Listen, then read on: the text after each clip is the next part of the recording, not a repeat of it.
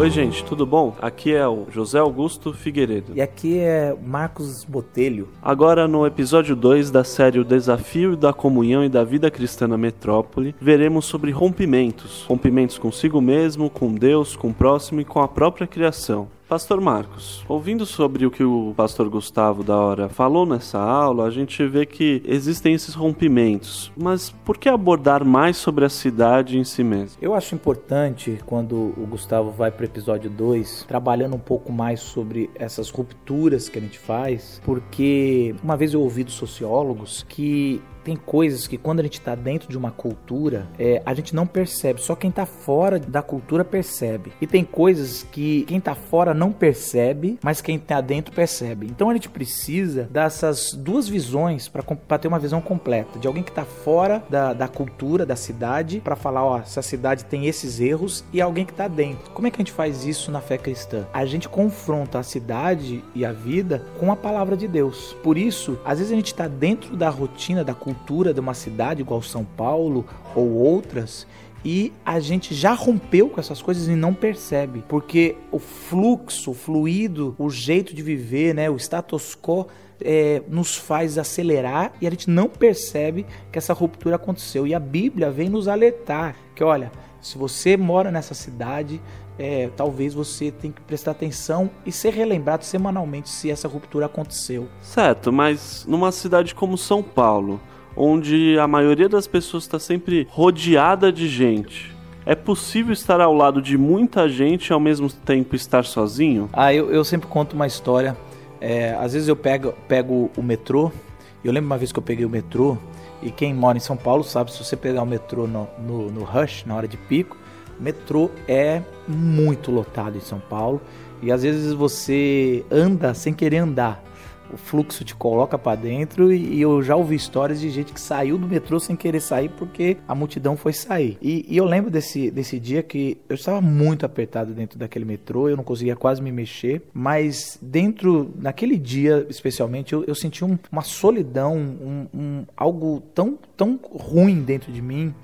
E, e é interessante isso, como num, num vagão tão lotado, com tanta gente, a gente ainda pode sentir essa solidão, está tão sozinho, né?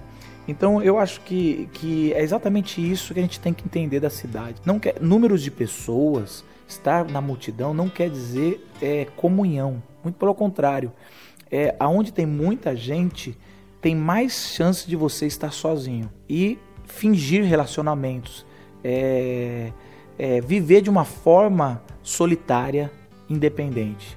Então hoje é, nesse episódio o pastor Gustavo ele vai abordar muito sobre essas rupturas que começa com Deus e depois a gente vai com a criação, com, no, com a gente mesmo e isso realmente vai trazer uma dimensão maior para fazer uma autoanálise.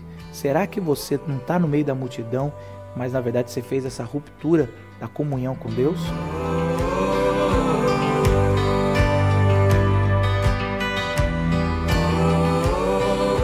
A gente vai dar uma ênfase um pouco maior nesse desafio. Então, por que, que é um desafio fazer isso hoje? Por que, que com a queda a coisa ficou muito bagunçada? Por que, que aquilo que era tão essencial e tão inerente e tão automático do ser humano, que era se relacionar e ser uma unidade, por que, que isso se tornou, né, ou como, de que maneira isso foi se tornando algo extremamente difícil? Né? Se relacionar se tornou difícil, né? você tem o risco agora. Qualquer tipo de relacionamento, seja um relacionamento comercial, afetivo, eu não sei se eu vou ser passado para trás, né? eu não sei se eu posso confiar, ou às vezes que eu confiei eu me dei mal. Passou a ser doloroso, passou a ser algo muito penoso, né, em todos os níveis de relacionamento. Então vamos falar um pouco mais sobre esse desafio. Então a gente viu essa crise relacional e de identidade na queda. Né? Então tanto é, as partes, como a gente viu, o rompimento relacional consigo, com o próximo, com Deus e com a criação. Depois você pode ler com mais calma em Gênesis lá o que foi acontecendo, mas a relação com o trabalho mudou, a relação com o outro mudou, a relação com a criação mudou, o modelo de sociedade que vai sendo criado, ele vai mudando. A partir da queda, a referência hoje é a queda. Então, ah, o problema da humanidade é o ocidentalismo. Cara, é sim um dos problemas, mas qualquer sistema criado por um ser humano daria vai, vai ser refletido por essa queda. Ah, uma ideologia política, uma ideologia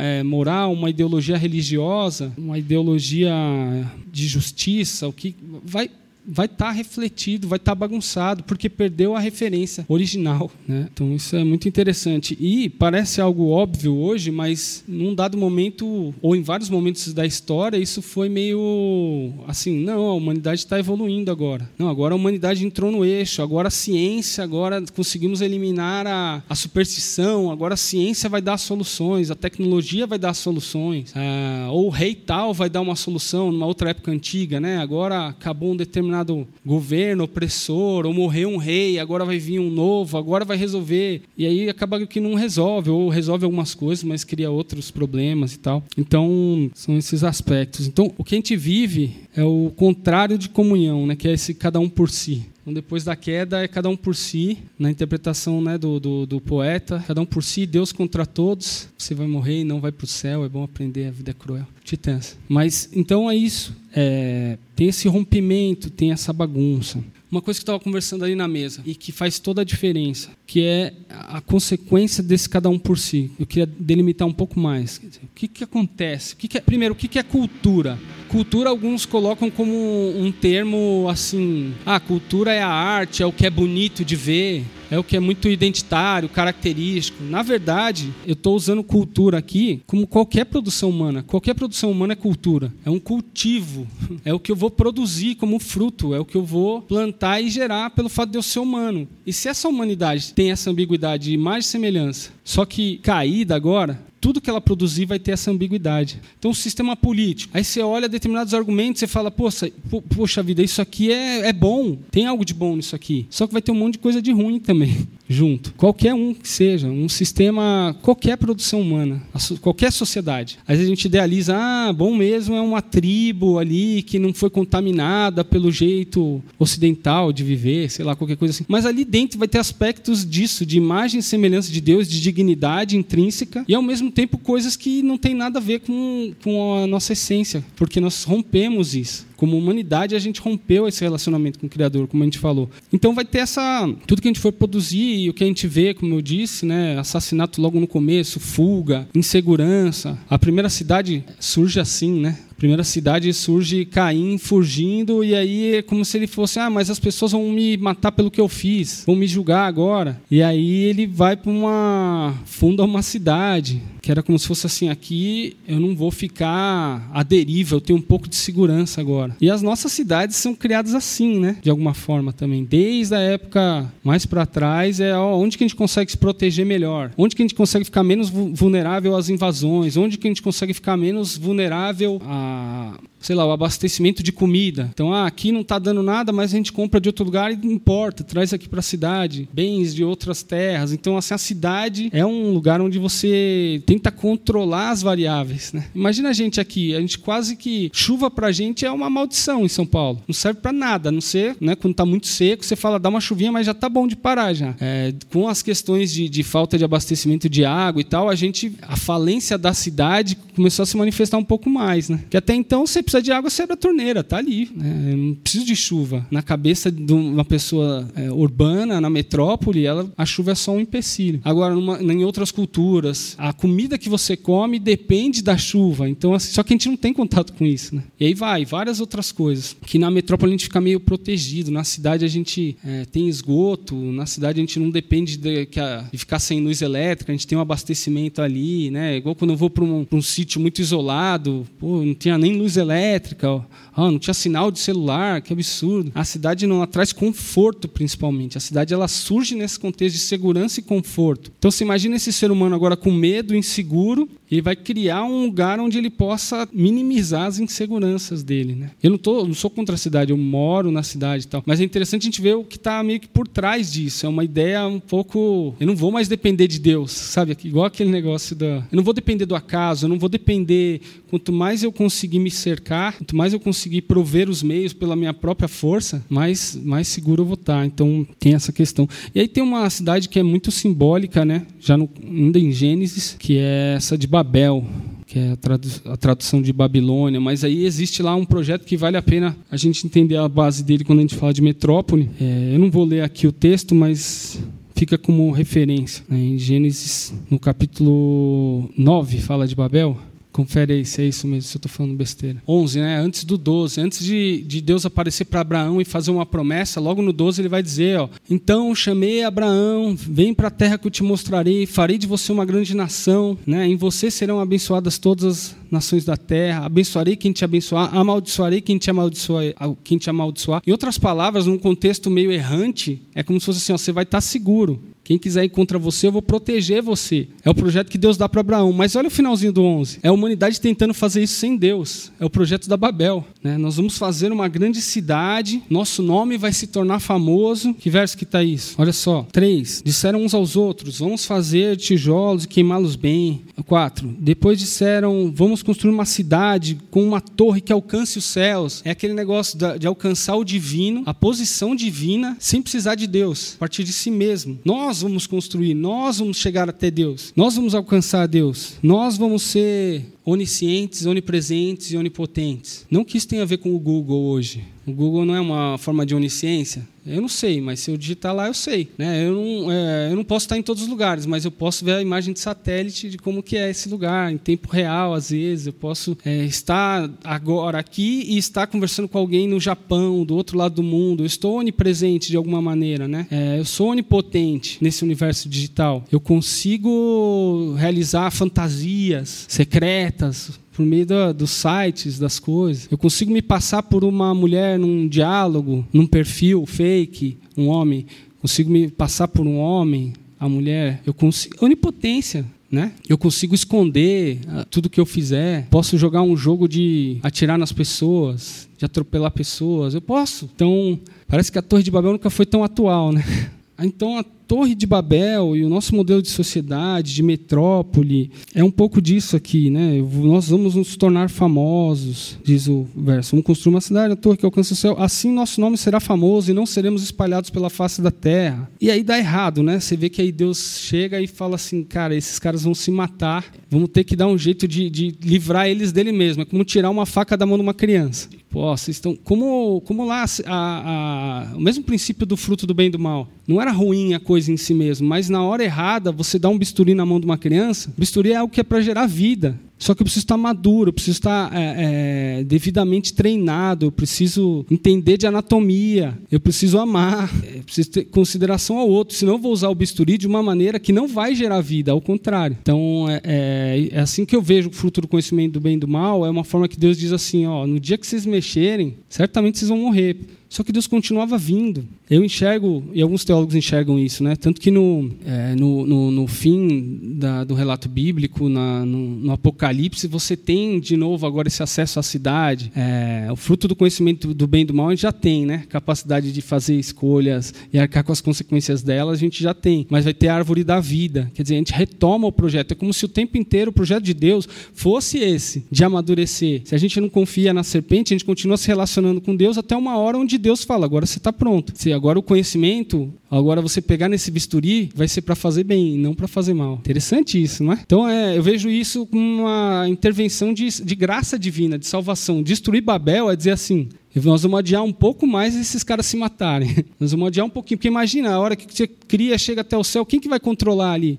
Quem que controla os andares? Quem tem direito de passar para o próximo andar? Mais ou menos o modelo de sociedade que a gente tem, né? Quem tem direito a mais acesso? Quem conquista? Então alguém cria algum sistema que vai definir quem está em qual andar né, de alguma forma isso fica é, nocivo. Né? Então Deus vem e fala: não, ah, vamos segurar isso aqui, que senão vocês vão se matar antes da hora. Ainda tem muita, muita coisa, ainda tem um plano para resgatar a humanidade. Né? Isso acontece também depois do, do, dilúvio, que já foi uma coisa ó, tipo furou, mas eu vou dar um jeito ainda. Vou separar, um, vou separar algumas pessoas. Não, não comprometeu tudo ainda. Eu vou cumprir o que eu falei, mesmo vocês fazendo tudo para que isso não aconteça. O relato lá por volta do, do capítulo 6 também. 5, 6. É, faz sentido? Então, é, é, a, a, Babel, a metrópole, todas as expressões humanas, depois da queda, elas têm esse aspecto. Pode ter algo de bom, que tem a ver com a imagem e semelhança de Deus, mas também tem algo de caído ali, sempre. É por isso, aí eu faço um, um parênteses aqui, é por isso que o nosso trabalho com a, por exemplo, com a Glocal, a gente trabalha com cultura, a gente entende que toda cultura ela tem aspectos que, que refletem a imagem e semelhança de Deus. Então, os, os aspectos que não refletem já está posto, todo mundo sabe, qualquer cristão vê, claramente. Né? Os modelos que a cultura traz sobre valores, é, traz junto, né? traz coisas boas e traz outras coisas que, não, que, é, que são caídas. O deleite estético pelo deleite estético, uma coisa assim, ah, isso vai dar sentido, como se substitu, substituísse o relacionamento com Deus. Não, agora eu me relaciono com o belo, com aquilo que é bonito, com legal, mas é a criação. Deus criou a criação bela. A, o bonito, a criação sem o Criador, ela, ela se torna um ídolo. Então, é esse tipo de trabalho que a gente faz na Glocal, de dizer, ok, tudo aponta para Deus, diferente do que a, historicamente a igreja a, né, o nosso cristianismo é um cristianismo mais de protecionismo, dizer assim, não vamos nos misturar. Só que a gente esquece que às vezes até a cultura eclesiástica que a gente cria é demoníaca também. Ela também tem aspectos caídos, ou só porque é dentro da igreja, está imune disso, porque tem um selo gospel. Então, todo o nosso sistema, às vezes, de igreja, aqui na vila mesmo, a gente tenta se organizar, mas o sistema não vai ser perfeito, porque é formado por gente falha. Então, às vezes, pode ter uma decisão arbitrária, alguma coisa, você fala, ao mesmo tempo a gente tenta acertar. Né? Um dia você falar assim, não, aqui a vila é o único lugar onde a gente faz a vontade de Deus. Começa a desconfiar. Né? Aqui na minha igreja, aqui na minha seita, aqui nós temos o acesso a Deus. Isso está meio babel, assim, porque o acesso vem de Jesus, né? Jesus é quem retoma plano perdido na queda. Então é isso. O trabalho com a cultura é esse trabalho sempre de garimpagem, né? De você olhar e vai ter coisas ali preciosas e vai ter coisas que são fruto da queda. Por isso eu posso ver um filme, ah, esse filme é um absurdo, jamais posso assistir. Tem coisa que é bem nociva mesmo.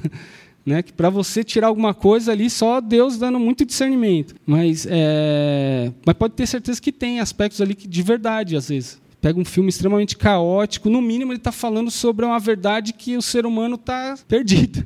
No mínimo isso, né? E outras coisas. Não quer dizer que sempre que é, ah, quando tem a moral da história bonitinha, corre tudo bem, ah, e é divino. Não, né? Muito pelo contrário. Às vezes a arte produz mais coisas que revelam quão perdido a gente está, e às vezes uma arte cristã, uma produção cristã está muito mais dourando a pílula, dizendo, não, a gente até que não é tão ruim assim, a gente é bonzinho, tem o um selo gospel aqui, a gente está fazendo para Jesus. Aí Jesus está, não tem nada a ver com isso não, não põe meu nome nessa história não. Né? Por isso que é só a partir dele. Faz sentido aí, gente? Beleza? Então, entendendo disso, né, hoje olhando para a nossa cultura, por que, que é um desafio? Por causa de tudo isso que eu falei, né? a metrópole com essas características. Então, a cidade, quanto maior, mais característica ela vai ter do urbano, né? mais características ela vai ter. Vivemos numa cultura de consumo que gera lixo. O que não interessa é descartado. Seja nos relacionamentos, ah, já deu já o que precisava, joga fora descartável, uma embalagem, não interessa, já usei o que eu precisava, né? O consumo de si, do outro, da cultura, inclusive, né? A cultura se torna um objeto, não, eu preciso ser alguém, eu preciso aguentar mais do que só o meu trabalho, não pode ser só isso a vida, eu preciso ir no cinema. Eu às vezes faço isso, eu gosto disso,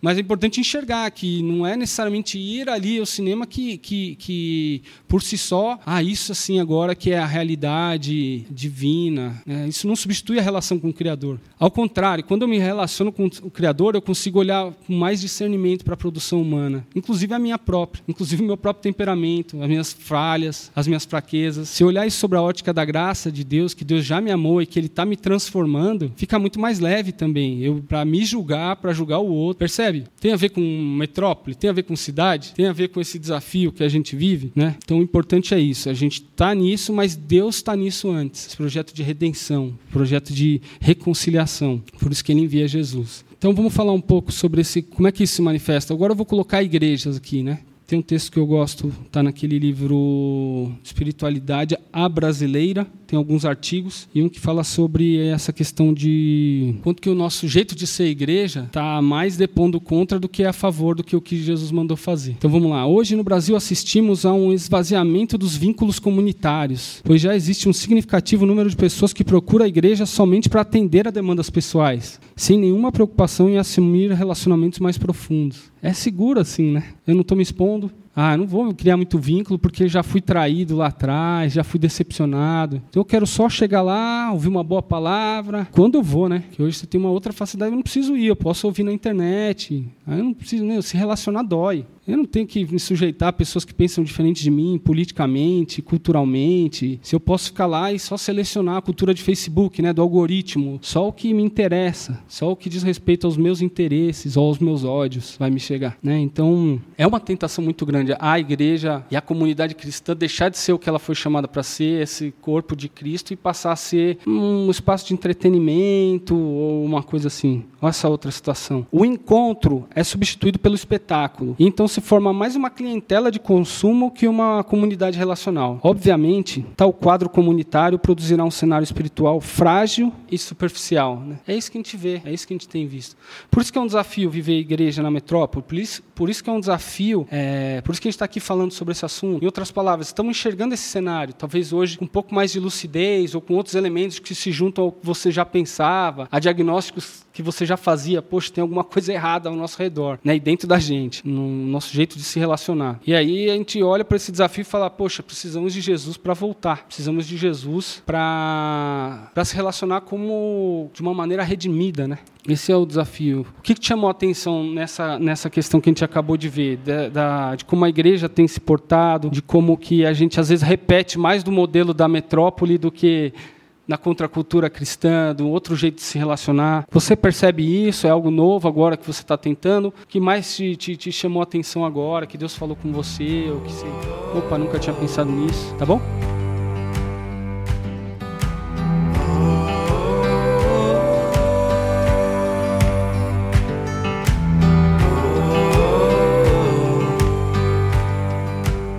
Você acabou de ouvir o episódio 2 da série O Desafio da Comunhão e da Vida Cristã na Metrópole. Hoje falamos sobre rompimentos. Os rompimentos que a gente tem com Deus, com o próximo, com a criação e consigo mesmo. Essa mensagem foi muito importante para a minha vida e acredito que pode ser também para a sua. Não deixe de se inscrever no nosso feed para receber todos os episódios. Nosso próximo episódio será sobre a dicotomia entre a teoria e prática, ou seja, a diferença entre o que aprendemos e o que realmente praticamos. Você acabou de ouvir mais um episódio da Escola Bíblica em Trânsito. Temos um local para você tirar suas dúvidas, dar sugestões e baixar outras séries completas do EBT. Anota aí www.comunidadedavila.org.br/ebt. Nos vemos em outro episódio ou aos domingos na Comunidade da Vila.